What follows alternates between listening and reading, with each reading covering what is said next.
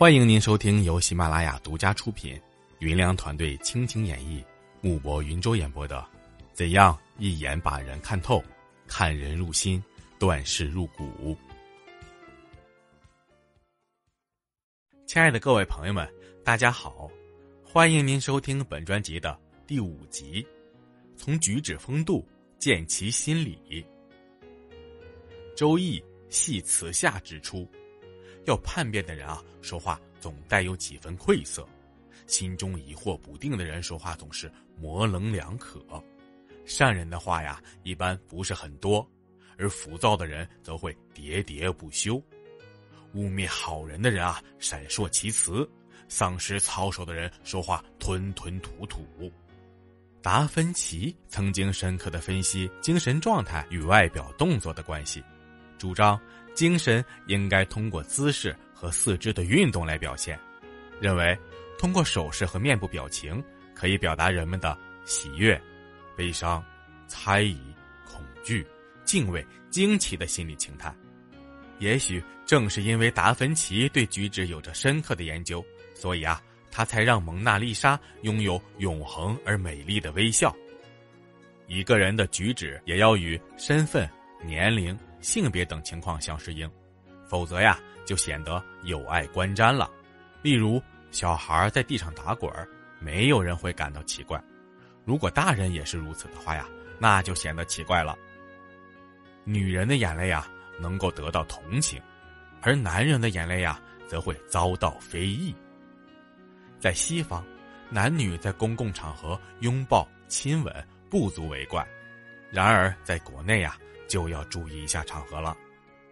人的举止还可以加强他所说的话的分量，比如列宁在演讲时时常用手势烘托语言，做到了彼此浑然一体。他时常用优美的身姿把演讲的内容传达给听众，形体的动作恰到好处的配合着语言，把如熊熊烈火一般的思想倾注到听众的心坎里。在演讲时，列宁精神饱满，不时走动，一边讲一边打着手势。随着思路的发展，时而俯身，时而后仰，尽力的把自己的论据扎扎实实的灌输到听众的大脑中去。他浑身充满了活力和巨大的力量，正如高尔基对他的赞美：他的演讲和谐、完美、直爽、有力。他在讲台上的整个形象，简直就是一件典型的艺术作品。再来说说风度，它是人们对美的人体形态、谈吐举止、装束打扮的一种肯定的审美尺度。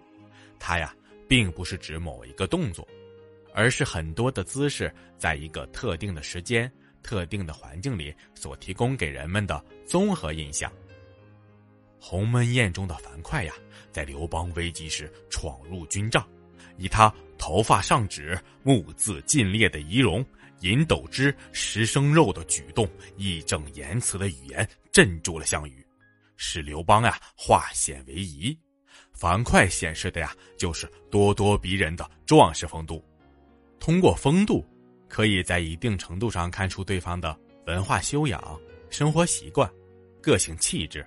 精神状态，还有品德情趣等特点，美好的风度呀，不仅给人以美感，令人亲近羡慕，而且还具有某种征服力。例如，毛主席运筹帷幄、安详稳重，具有政治家的风度；周总理才思敏捷、风度翩翩，具有政治家和外交家的风度；彭德怀雄韬大略、气宇轩昂。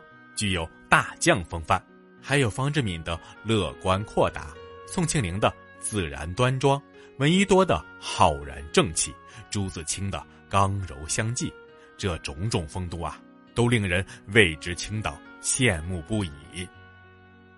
由于社会生活的丰富多彩，风度的表现也是多姿多彩的，但不同职业、品性、年龄、性别的人所表现出来的风度呀。也是不一样的，这就是我们根据风度来看透人心的理论依据。